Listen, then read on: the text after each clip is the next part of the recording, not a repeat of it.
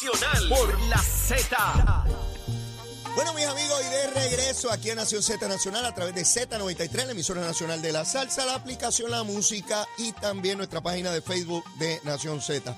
Miles y miles de mensajes ahí, luego tendré la oportunidad de leerlos, pero por lo pronto tengo en línea telefónica al buen amigo, representante por acumulación del Partido Popular Democrático, Héctor Ferrer Hijo. Saludos, representante, ¿cómo está? Muy buenos días a ti, Leo, y a todos los que escuchan. Un placer estar compartiendo con ustedes en la mañana de hoy. Un placer, un placer tenerte con nosotros, Héctor. Gracias por aceptar nuestra invitación. Quiero dejarle saber a los miles que nos ven y nos, y nos escuchan a través de las distintas plataformas que ayer me comuniqué con el buen amigo Héctor Ferrer porque él está planteando un proyecto de ley que básicamente eh, eh, coge todas estas dependencias de gobierno que tienen que ver con el procesamiento criminal o ético de funcionarios públicos eh, y los une en una sola entidad. Cuando me comuniqué con él, pues meramente tenía en ese entonces los partes de prensa. Él amablemente me envió los proyectos eh, que también contempla un nuevo código anticorrupción. Y le pedí, por favor, que estuviera con nosotros porque quiero discutir sus ideas, porque veo cosas ahí que me interesan, que me llaman mucho la atención y que no había visto antes. Eh, Héctor, por favor, en resumen, ¿qué, ¿qué, qué, es lo que tú estás planteando?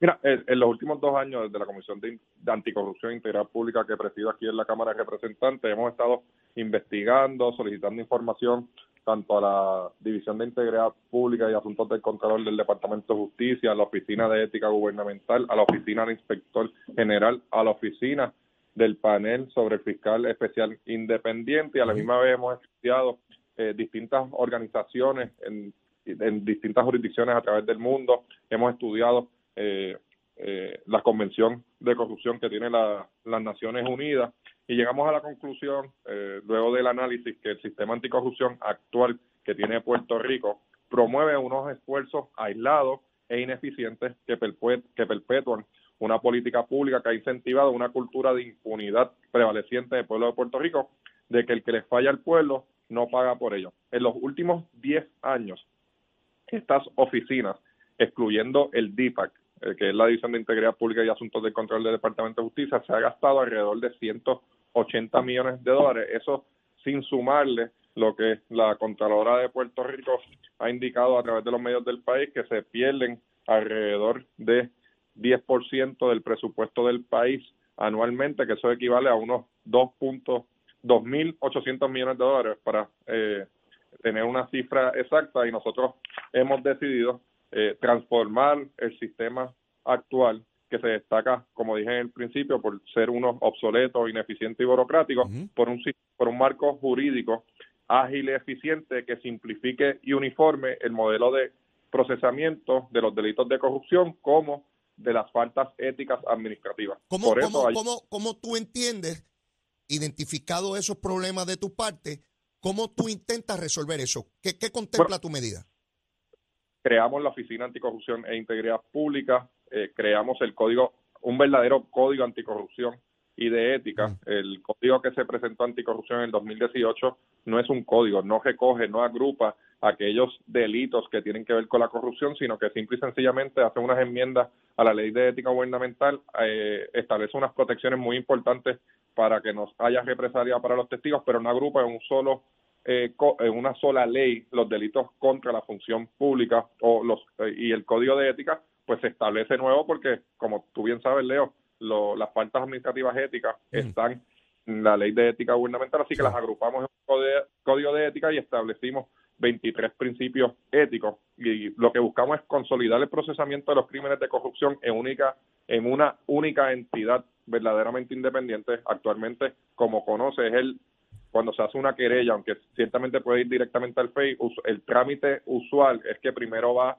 se hace la querella en el Departamento de Justicia, el secretario refiere a la División de Integridad Pública eh, el asunto, esta división que está a cargo de fiscales nombrados con el consejo y consentimiento de eh, del Senado de Puerto Rico, hace una investigación que tiene un término por ley de 90 días, pero que se puede prorrogar 90 días más, que es el caso en la mayoría, en la mayoría de las investigaciones que se da ese término de 180 días. Una vez esa investigación está lista, ellos hacen una recomendación, el secretario de Justicia, el secretario de Justicia puede coincidir, no coincidir o eh, simple y sencillamente enmendarla y hacer una recomendación entonces de eh, si hay la suficiente evidencia de que se cometió un delito o no y refiere al panel sobre fiscal especial independiente. Allá nuevamente reinvestigan lo que ya se investigó, nuevamente entrevistan a los testigos que tenía el Departamento de Justicia, nuevamente le toman las declaraciones juradas y pues nosotros entendemos que este proceso burocrático es ineficiente y no y, causa un problema eh, en la percepción que existe hoy día de que los puertorriqueños no confían en las instituciones públicas y es debido a ese, a ese ente burocrático. Por eso es que consolidamos el procesamiento de los crímenes de corrupción en, única, en, una, en una entidad, en un ente parcial y que a su mismo fiscalice la conducta de los servidores públicos Héctor, y eduque de la misma forma. Quiero, quiero, quiero que vayamos ahora por partes. Ya, ya entendí perfectamente y creo que los amigos que nos ven y nos escuchan, pues, pues de igual forma. Pero ahora quiero ir por partes. Eh, en términos del código anticorrupción, lo que estás planteando es ponerlo todo, eh, todo lo que ya existe en, en, un solo capítulo, en un solo lugar. Sí, una cosa nueva. Eso, eso es lo que es un código. Agrupa eh, en una sola ley unos temas específicos eh, en el mismo sitio. para, estar claro, para estar claro, son leyes que están en distintos lugares, pero que ya existen y tú las vas a agrupar en un solo lugar. No hay una, no hay una disposición nueva anticorrupción ahí, sino es meramente compilarlas. Sí, bueno, hay un, hay un sistema, eh, separamos las violaciones éticas de las conductas criminales, establecemos mecanismos de cobro de multa eh, eh, y, y por estilo se establecen unos delitos que entendíamos que había que añadir, se establecen unos principios, 23 principios éticos, de la misma forma, varias disposiciones de faltas administrativas. Te, te, adelanto, del gobierno federal. Te adelanto que no, no pude eh, estudiar con detenimiento esa, esa disposición y particularmente compararla con lo que ya existe. Pero quiero referirme a esta nueva oficina que tú crearías con este director. Me llama la atención, para poner esto en perspectiva histórica, el secretario de Justicia, tal como está concebido en la Constitución de 1952, requería solamente que fuera al Senado y se confirmara por la mayoría simple de sus miembros. Tú estás incluyendo un elemento que a mí me parece novel, que es que este director tiene que ir a Cámara y Senado y que tiene que haber dos terceras partes. O sea, que tiene que haber un consenso amplio entre los partidos políticos existentes para nombrar esa persona. ¿Eso es así? Correcto, Leo. Eh, nosotros estudiando, ¿verdad? La, en la academia, los, estudios académicos que se han realizado a través del mundo y estudiando los modelos que las Naciones Unidas pues eh, ha eh, implementado o ha hablado sobre ellos en la ellos tienen una convención de corrupción eh, tratado pues establece que esto es uno de los mecanismos y que para atacar la corrupción se tiene que dar eh, de manera transparente de manera en donde se involucre a toda la sociedad de un país y donde no, no tenga que ver con ideologías políticas y nosotros entendíamos que la mejor manera de lograr este mecanismo independiente, verdaderamente independiente y que contara con un consenso de toda la sociedad era eh, permitiéndole al gobernador nombrar a los, al director, subdirector y a los fiscales, pero que esas, esos nombres tenían que ser recomendados por el Colegio de Abogados, la Asociación de Abogados de Puerto Rico, el Colegio de contadores públicos autorizados de Puerto Rico y las escuelas de derecho de la jurisdicción del país. Una vez esas personas, estas agrupaciones eh, dieran sus recomendaciones por terna al gobernador, el gobernador seleccionaba y nombraba a esas personas y tenían que contar con el consejo y consentimiento tanto de Cámara como Senado, subiendo la vara, subiendo el estándar para que en Puerto Rico, por lo menos en términos de la corrupción, que no debe tener colores, nos pusiéramos de acuerdo y tuviéramos una agencia efectiva. A mí me, me gusta, eh, Héctor, en principio, ese elemento, porque yo creo que debió haber sido incluso, eh, ¿verdad? Estamos hablando de otros tiempos, por supuesto, pero si fuéramos al 52, yo creo que el secretario de Justicia debió haber tenido un mecanismo como ese, porque después de todo es el que pueden causar ciudadanos en Puerto Rico, y que el secretario de Justicia, no importa el gobernador de turno, tenga que contar con un consenso amplio de los partidos políticos en la, representados en la legislatura de Puerto Rico. Y, ese mecanismo que tú estableces ahí, a mí, a mí, yo soy un ciudadano más y no voto, yo, yo soy meramente un comentarista, pero, pero me gusta y habiendo estado en la legislatura. Sin embargo, Héctor, lo que no me gusta es que le amarremos la facultad al gobernador porque dependamos de las escuelas de derecho o de personas que no son electas. y, eso durante el proceso legislativo se va a discutir, ¿verdad? El, está escrito en piedra, como tú bien sabes, el proceso legislativo es uno claro, el mundo. Pero ciertamente entendíamos que de, como estas personas deben ser unas personas que cumplen con unos requisitos específicos y así mismo lo dispone la ley, entendíamos que las mejores personas para encontrar eh, y facilitar eh, eh, este listado de personas podía ser el, el mismo Colegio de Abogados de Puerto Rico, la Asociación de Abogados que es de reciente creación, el Colegio de Contadores Públicos Autorizados, porque el conocimiento de aquellas personas que cumplen con esos requisitos. Yo, yo, yo puedo coincidir contigo, excepto porque maniatemos al gobernador estrictamente con esas recomendaciones. Yo, yo, si yo estuviera allí contigo, yo te diría, Héctor, ¿contarías conmigo en cuanto a esto? Si ellos pueden sugerir nombres e incluso evaluar los nombramientos del gobernador, pero no sujetarlo, obligar al gobernador del partido que sea a que son los que estos dijeron o, nadie más. Pero nada, eso es un comentario que te hago de, esa parte. Sigo por aquí. Eh, hay otro elemento que me llama la atención en tu proyecto, cualquier alcalde que se le declare causa en regla 6, se le suspende como alcalde y se le quita el sueldo. ¿Eso es así? Sí, es así. Nosotros entendemos que, eh, dado a la creación con la enmienda que se le hizo hace unos años, creando la oficina eh, que está encargada de, de llevar los trámites de suspensión de los alcaldes, a mi entender, o sea, o sea, han habido casos, ¿verdad? Y hay casos, pero entiendo que hay una discreción muy grande eh, al FEI en este sentido de poder suspender a los alcaldes y entendemos que el FEI, eh, eh, la, nueva oficina, mm. encontrarle causa para arresto a un alcalde es suficiente evidencia de que el alcalde debe ser suspendido de su puesto y de su salario hasta que culmine el juicio. Héctor, de haber participado en el proceso político por algunos años, te puedo anticipar desde ahora y anótalo que después de esta entrevista te van a llamar alcaldes de tu partido para decirte, pero tú estás loco, ¿cómo con regla 6 si me radican un caso y, me, y, después salgo inocente? Nada, te adelanto quienes se te van a oponer. Los primeros que van a llegar son los alcaldes de tu partido, pero tú sabrás cómo responderle. Leo, yo no tengo ningún tipo de problema con que me llamen, siempre y cuando sea para mejorar el proyecto, lo, lo voy a escuchar, pero la corrupción se tiene que atender y no puede haber eh, ningún eh, ninguna búsqueda de que se beneficie personalmente. Me gusta, me gusta, me gusta la propuesta, me gusta la propuesta. Y yo siempre he presentado propuestas eh, que a mí en verdad no me importa el costo político que pueda tener y siempre las voy a estar presentando. Ah, voy con otra. Plantea la recompensa. Te adelanto que cuando lo leí me encantó, pero luego no me encantó mucho. Te explico por qué. Porque anoche llamé a, a varios amistades algunos han sido jueces, fiscales, han estado ubicados en distintas facetas del sistema de procesamiento criminal.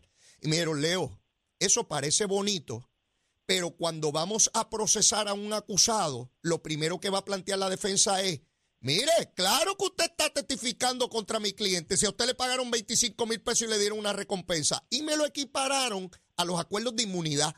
Porque lo primero que pregunta la defensa es, pero si ah. usted le dieron un acuerdo para no meterlo a la cárcel, seguro que va a estar testificando. ¿Qué te parece ese planteamiento, Héctor? Bueno, eh, claramente representa, como estás bien diciendo, en algunos casos, en unos, unos, en unos casos específicos, el hecho de que la defensa puede levantar un, planteamiento de parcialidad, pero de la misma forma en el proyecto lo que se busca es que se establezcan unas reglas para ver cómo se puede eh, implementar de manera adecuada este proceso de incentivar a los testigos para que cooperen de una manera u otra. Entiendo. Y eso no, y eso no aparece solamente en Puerto Rico, eso hay leyes sobre eh, incentivar a los testigos en otros estados. Lo, lo sé, lo sé. Meramente te quería traer a la atención.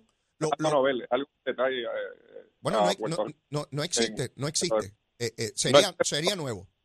No existe en Puerto Rico, existe en otros estados. Exacto. nada, lo que te adelanto es ese criterio pensando en que obviamente en el proceso pues lo, lo plantearan Claro. Eh, eh, eh, de otra parte, Héctor, a mí me parece un poder inmenso sobre una sola persona. Y sé que has estado contemplando elementos para, para ¿verdad? que el que llegue allí tenga unos consensos grandes. Mi experiencia, Héctor, me dice, y lo he visto con funcionarios PNP y populares ¿ah? de los dos partidos, que una vez tú los nombras a posiciones de tan largo plazo, adquieren un poder tan grande sobre eso que adquieren un poder de impunidad, ¿verdad?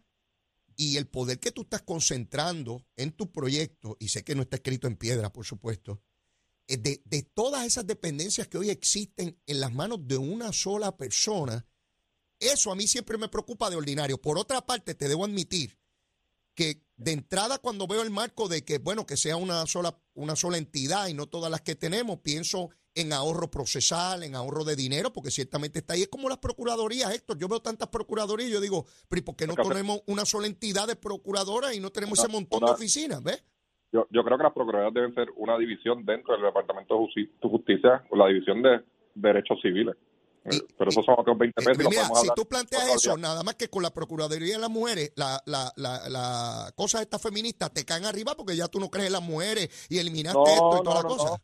No, y así trabajan en España, que es uno de los países más avanzados en términos de mujeres. Hay un, hay un, hay un ministerio de, derechos civiles y dentro de ese ministerio se encuentran unas divisiones atendiendo eh, las diferentes eh, eh, representación de la sociedad. Héctor, eh, en cuanto, eh, tengo que ir a una pausa, Héctor, ¿tú serías tan amable de después de la pausa estar unos minutitos más conmigo? Porque es que me, interesa mucho este debate y, y a los que estén pensando, ah, que es popular, mire, olvídese de qué partido sea. Vamos a atacar la corrupción, vamos a mirar las medidas, vamos a ver cómo podemos mejorar esto. La, la cuestión, eh, porque tengo una pregunta muy importante para Héctor. Por más perfecto que sea, un sistema de procesamiento, no hay garantía de convicción. Pero quiero discutir eso después con él. Héctor, estoy contigo tan pronto vengamos de la pausa, ¿ah? Seguro. Bueno, vamos a la pausa. Llévatela, Chero. Buenos días, Puerto Rico. Soy Manuel Pacheco Rivera con la información sobre el tránsito a esta hora de la mañana. Continúa el tapón en la mayoría de las carreteras principales del área metro, como es el caso de la autopista José de Diego, que se mantiene congestionada desde el área de Bucanán hasta la salida hacia el Expreso Las Américas. Igualmente la carretera número 2 en el cruce de la Virgencita y en Candelaria en Toa Baja y más adelante entre Santa Rosa y Caparra. La PR5, la 167 y la 199 en Bayamón. Además, la avenida Lomas Verdes entre la American Military Academy y la avenida Ramírez de Arellano. La 165 entre Cataño y Guaynabo en la intersección con la PR22, así como el Expreso Valiriotti de Castro, desde la confluencia con la ruta 66 hasta el área del aeropuerto y más adelante, cerca de la entrada al túnel Minillas en Santurce.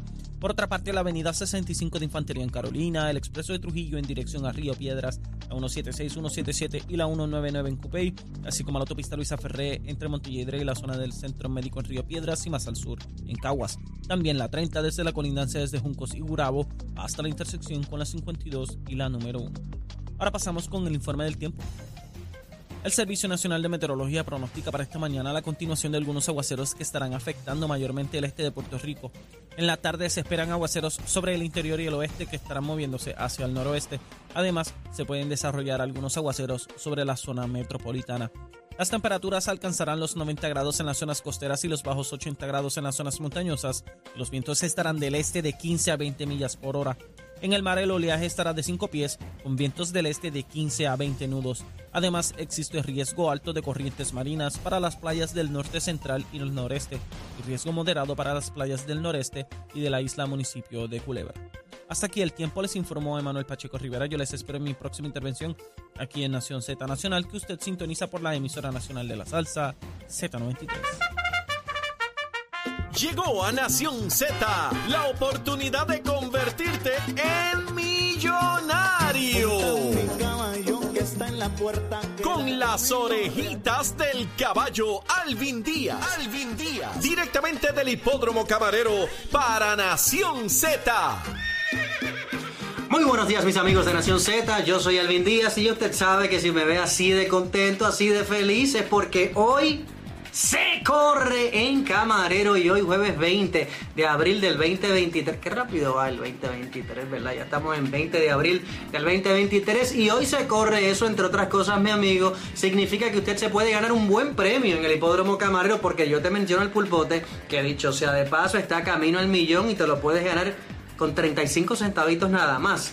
Pero aparte del pulpote, que es excelente obviamente el premio, hemos estado recibiendo muy buenos premios acá en el hipódromo Camarero. ¿Qué digo yo recibiendo? Teniendo muy buenos premios en Camarero. Por ejemplo, el viernes pasado el pool de 6 pagó 2.792 dólares. El pool de 5, 4.500. ¿Son buenos o no son buenos? El sábado 7.500 pagó el pool de 6. El pool de 5, 6.991. Y el domingo pasado 1.975 dólares pagó el pool de 6. El pool de 5 pagó 7.072. Yo no sé tú, tu presupuesto, pero para mí eso es un montón de dinero y usted se lo puede ganar súper fácil haciendo su jugada en el hipódromo Camarero y cerquita de 500 agencias en todo Puerto Rico. Ahí consigues las máquinas Lucky Catch. También puedes jugar por internet en ganadondesea.com. Obviamente la mejor es que le llegues para acá, para el hipódromo camarero. Se pasa espectacular para toda la familia. Entrada y estacionamiento totalmente gratis, ¿ok? Así que prepara tu cuadrito. Aquí te ve el mío, pero tú de seguro tienes mejor suerte que yo. ¿Está bien?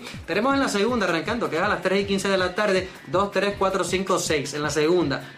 Y van 6, estoy jugando 5. En la tercera, el número 1 verdadero, el 3 presentador. En la cuarta, el 3 Nanas Chus solo. En la quinta, el número 1 de Moon solo. En la sexta, van 8, estoy jugando 6, del 1 al 4, 6 y 7. Entonces en la séptima, cierro con el número 3, que parece un trabalengua, pero es el nombre. Rose is always right. Ese es el nombre del 3 de la séptima de hoy. Anyway, ese es mi cuadrito. Tú ves el tuyo y no olvides seguir al Hipódromo Camarero en todas las redes sociales: Facebook, Twitter, Instagram, donde sea que te puedes conectar con nosotros. Hipódromo Camarero, hoy se corre.